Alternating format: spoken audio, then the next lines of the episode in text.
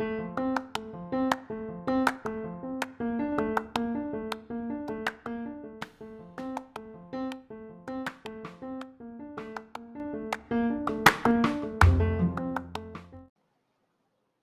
estamos de volta, episódio 20. E agora faço como podcast feito por mim, Felipe Pinheiro, oncologista e professor de medicina. É, no episódio de hoje, a gente vai fazer um mix aí de algumas coisas, principalmente é, o que eu vivenciei na última semana. E eu tentei juntar o que, eu, que apareceu né, de perguntas com o que eu estava em mente para falar com o que estava no, no organogramazinho aqui. Então, primeiras perguntas foram é, como reconhecer e livrar-se das propostas irrecusáveis, é, quanto eu devo trabalhar por semana, 40, 60, 80 ou 105 horas no início da carreira, e é,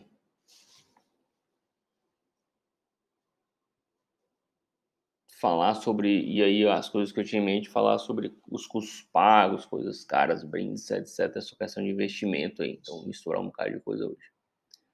Então, para começar, assim, essa semana teve três perguntas de, de conhecidos colegas sobre para onde para onde migrar, é, as contas de investimento, qual a melhor corretora, a ideia de mudar de banco é, relacionada a essas mudanças aí. É um colega querendo mudar de banco, de um banco para o outro, é, um outro colega querendo mudar de corretora e um outro perguntando qual a corretora que devia abrir a conta, etc e tal.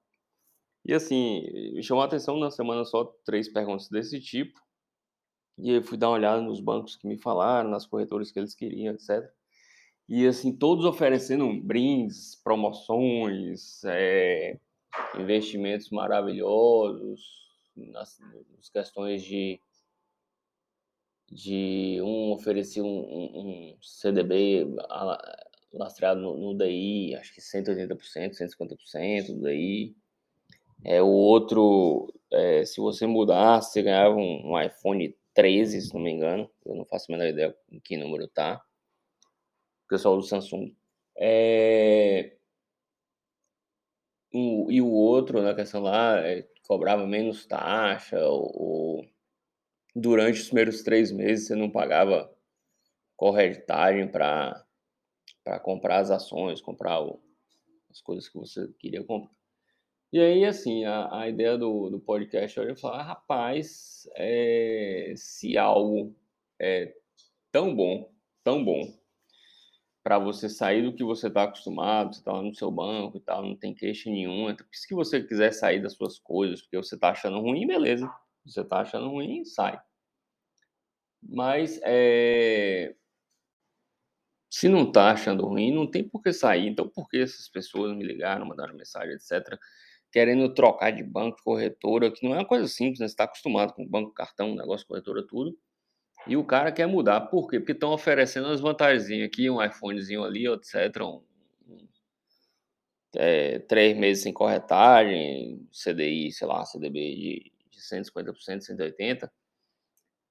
E aí, é, falar sobre isso. Vocês acham que se fosse bom mesmo, se estivesse é, jogando duro, tal, tava te dando alguma coisa? Não tava dando porra nenhuma, tava dando nada. Acabou não ia te dar nada, ia ficar lá fazendo o melhor que eles podem fazer e você ia migrar para eles por eles serem melhores e não porque tá te dando brinde. E isso se aplica é, no restante da, da, das coisas da vida, assim, no geral. Ninguém vai te dar nada de graça, né? Aquela velha frase que não existe almoço grátis não vai, você não vai receber um carro mais barato porque você é bonitinho. O carro está mais barato ou porque ele está saindo de linha, ou porque ele vai mudar o modelo, ou é porque do ano anterior.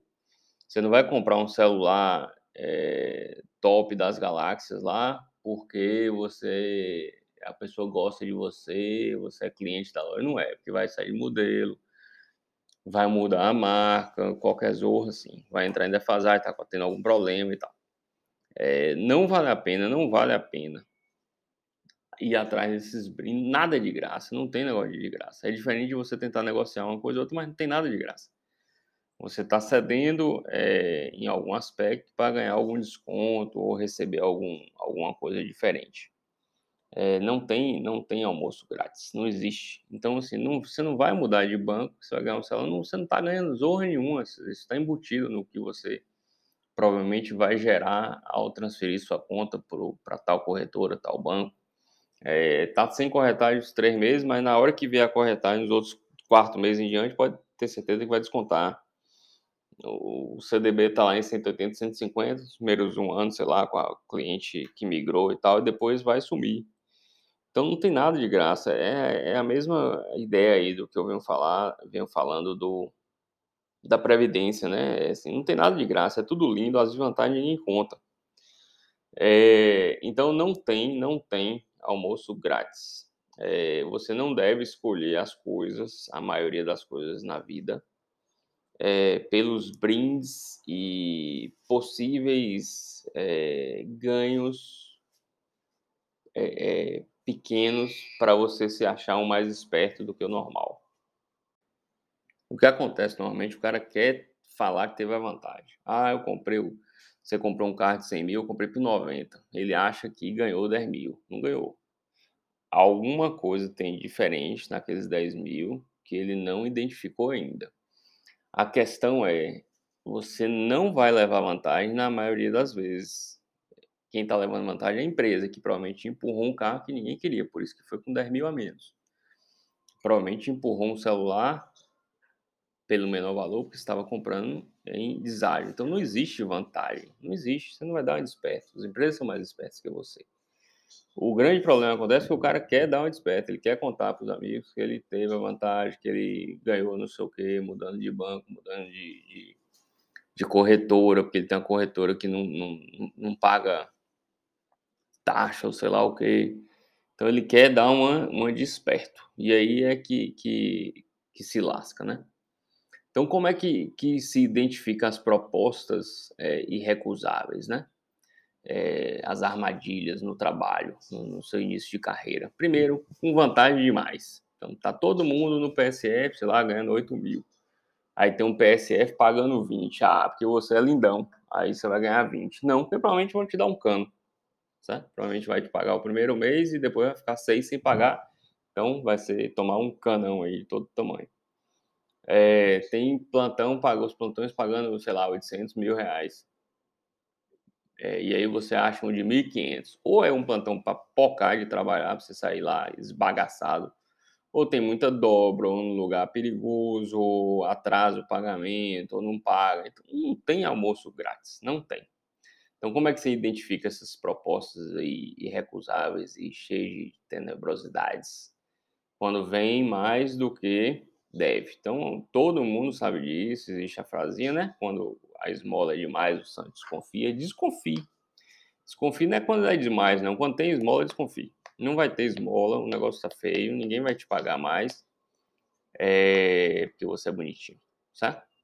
É, então vem propostas, vai trabalhar, vai ganhar fora do mercado, abre o olho, vai vai estar tá errado, não vai não vai pagar, tá atrasando, tá alguma enrola por trás, vai trabalhar demais, tá é, não tem o que fazer. Então, a forma mais fácil de identificar essas coisas aí recusáveis, essas armadilhas, é quando tem esmola demais, benefício demais, desvantagem nenhuma. Procure sempre a desvantagem. Ah, é um plantão que paga 1.500, os normais pagam 1.000, é muito trabalho, não dorme nada, não faz nada, não fica parado um minuto. Você fica lá enlouquecido e tal, trabalhando, mas a boa, tem uma boa qualidade de trabalho, é no hospital é grande, tem tudo que você pode fazer, tudo controlado, sistema bom. Pronto, avalie tudo, vai, faça um teste. Talvez ninguém querer por medo, certo? Talvez seja uma coisa boa. Povo não quer ir por medo, ou porque não gosta de trabalhar. Mas normalmente é esparro. Se está pagando mais é porque tem alguma desvantagem que a maioria das pessoas não estão querendo assumir. É assim que identifica o, normalmente os esparros, né? Normalmente não se paga muito fora do, do, do mercado, fora do padrão, se não tiver um esparro aí por trás. É, e para você tentar fugir dessas coisas e achar que não é o mais esperto e tal, o interessante é você trabalhar o mínimo. Hoje eu penso que assim, o mínimo que eu falo, hoje eu penso eu trabalharia 30, 36 horas por semana no máximo, nada de 40. A pessoa que mandou a pergunta começou em 40 e parou em 105. é, eu, eu começaria trabalhando 30, 36. Claro que na residência não vai dar para fazer isso. Na né? residência é quase uma extensão da faculdade você não manda em nada, então você vai ter que trabalhar o que o povo lá te colocar para trabalhar, que normalmente são 60 horas. Mas quando você estiver decidindo sua própria vida, acostume trabalhar menos, 36 horas, 30 horas, 35, sei lá.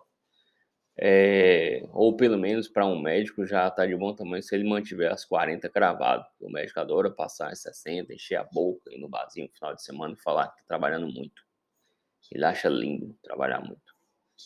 É, então, assim, para mim é trabalhar o mínimo possível desde que você pague suas contas e viva com, com, com qualidade. Então, acostume-se a viver com o mínimo possível para você ter uma boa qualidade de vida, sem luxos desnecessários, sem luxos que não vai te trazer nada, não sei falar para os outros que você tem aquilo, aquilo outro. É, aproveite seu tempo, gaste o mínimo possível em seu tempo de trabalho, certo? Se dedica à sua família, lazer, exercício físico, aprender coisas novas, etc. Então, para mim, eu, eu, se eu pudesse, era 36 horas e acabou, ponto final. É, então, nada de 80, e 105, 80 tá maluco, é, não existe. Aí você vai se desgraçar todo e, e não vai viver nada. É, não vai ter nem tempo de aprender, de estudar, de viver a vida. Então, para mim, assim, seria você tentar levar aí 36 horas para mim, né? O resto da vida. Não precisa parar de trabalhar. Quem gosta de trabalhar não vai querer parar de trabalhar. O cara vai trabalhar 30 horas e resto da vida de boa. Tira férias, viagens, trabalha suas 30 horas e ponto final. Até os 70 anos, creio eu. Né? E de boa, 75. Enquanto ele estiver duro, forte, estudando, dá para trabalhar. Então, um negócio mais a longo prazo do que a curto prazo. É uma corrida curta, né? Ah, 105 horas, 80 horas, eu preciso comprar meu carrão e tal você subir o padrão, o povo quer, é, pegou o diploma, quer comprar carrão, quer torrar o dinheiro todo, fazer as viagens todas em dois anos. Parece que o mundo vai acabar. É, acho, acho surreal. Tudo errado, no meu entender. Você tem que ir aos poucos, aos poucos, aos poucos. E aí, é, uma outra coisa que eu queria falar é sobre essas, essas questões aí de, de, de curso, né? Então, junto com a ideia de é, se tá pagando, tá dando de brinde, não sei o quê, tem, tem coisa atrás.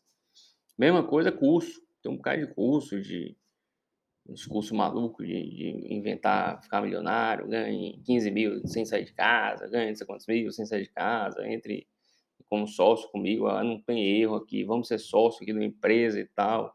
A gente vai atender lá no, no fim do mundo e vão pagar horrores de dinheiro, a gente vai ficar rico em três anos. Então não existe, não existe. Caia fora. Caia fora. Tem que ter desvantagem. Para ganhar muito, tem que ter desvantagem. Para ganhar muito investimento, tem que ter risco. Para ganhar muito trabalhando, tem que ter risco. Risco de não receber, risco de dar errado, risco de perder o investimento todo. Não existe virar sócio de empresa tem tudo para dar certo. Tem tudo para dar certo, pode dar errado. Então esquece essas conversas. Quando começa com essas conversas, não tem erro. É certo. É dinheiro certo. Cai fora. Certo é certo só a morte. A morte é certa para todo mundo. O resto tem nada certo. Então essas conversas de que vamos entrar na empresa tá, vamos ser sócio, não sei o quê. Não tem erro, não tem erro, não tem erro, tem erro. Tem como ter. Se o cara falar que não tem erro, cai fora. Não tem nada de graça. Você não vai ganhar dinheiro de graça. Fazendo, claro, as coisas certas, né? Não vamos aqui discutir coisas erradas, ilegais, etc. Aí não faço a menor ideia.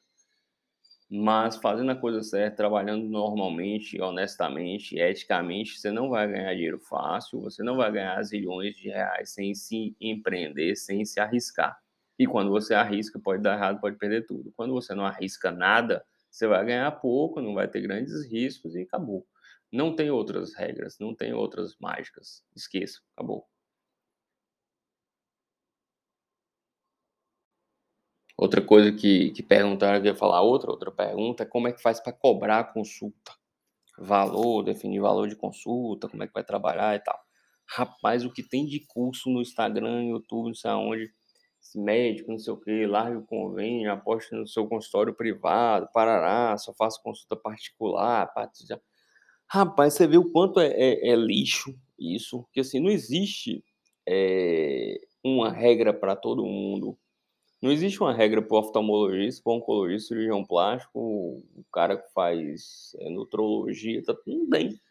É, nem para três oncologistas diferentes, nem para quatro oftalmologistas que são diferentes. Cada um tem que procurar o seu caminho. Aí vem um cara de regra besta para dizer que você vai fazer acontecer. Se o cara tivesse no consultório dele, já que ele é médico, está dando curso, ganhando zilhões, como ele fala que você vai ganhar, ele está dando curso para quê? Mesmo me cobrando curso para quê? Para zorra nenhum. Então, essas maluquices é, eu acho tosco.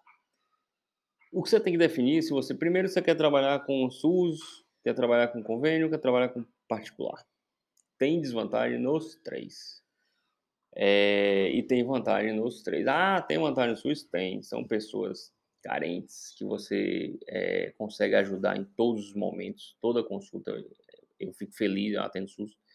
É, quando a gente consegue ajudar a família, consegue ajudar o paciente, com pouco esforço, com pouca coisa, você sabe que você está ajudando aquela família é, você consegue ajudar muito. Isso dá um prazer é, muito, muito bom de, de, poder ajudar realmente de verdade. É, são muito gratos. É uma consulta menos complexa no sentido de você consegue ajudar.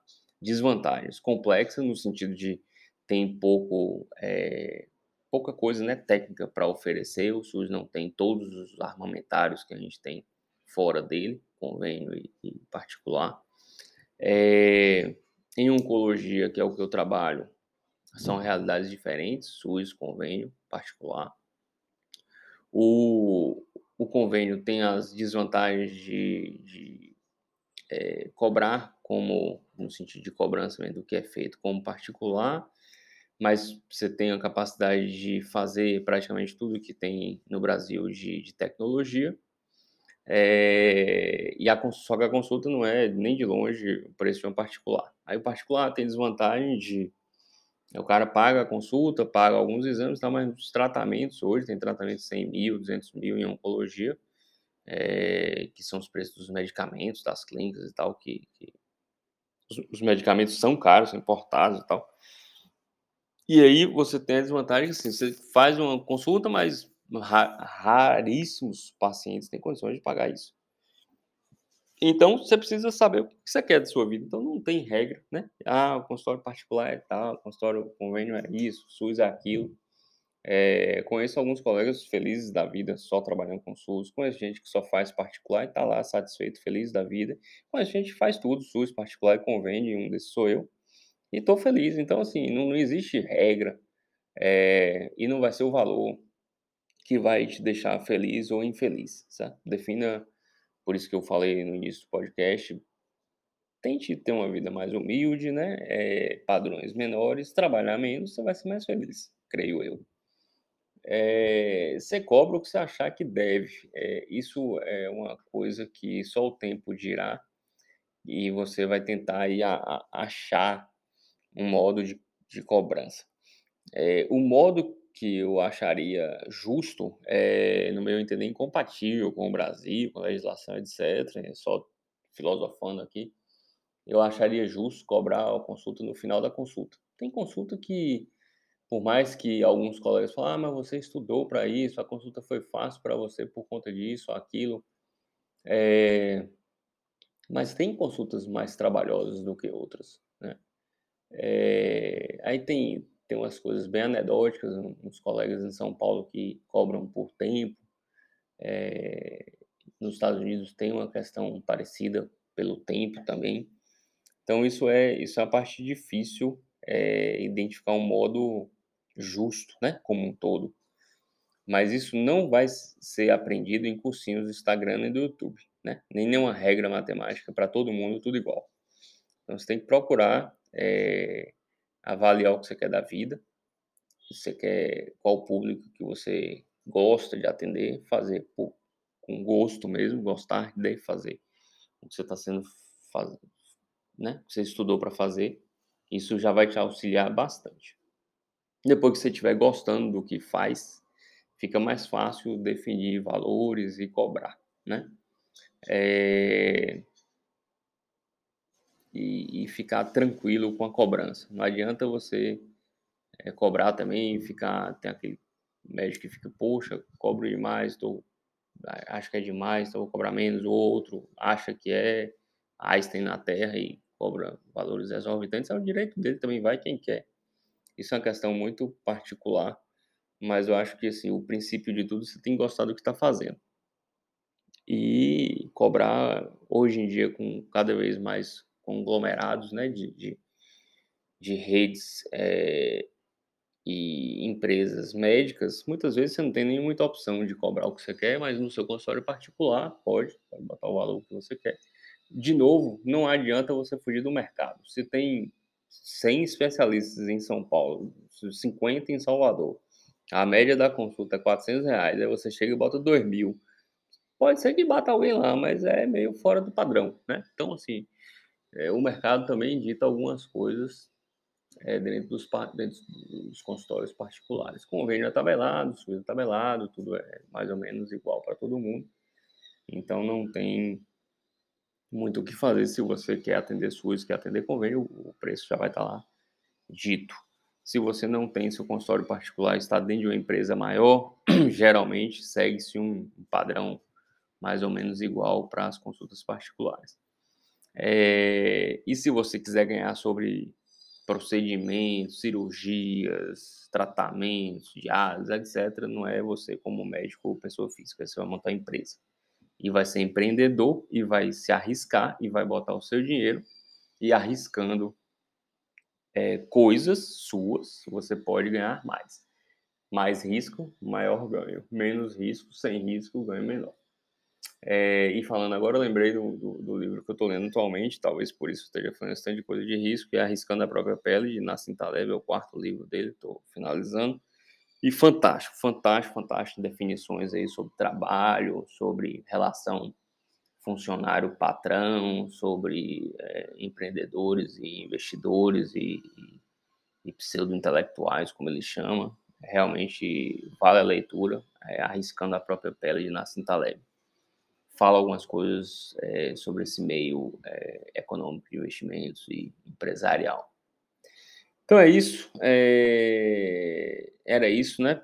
para hoje, embolei um bocado de coisa, juntei as perguntas tentando não ser repetitivo, mas vocês vão ver que cada vez mais assim o básico é é meio que repetitivo, e a gente vai acrescentando algumas coisinhas.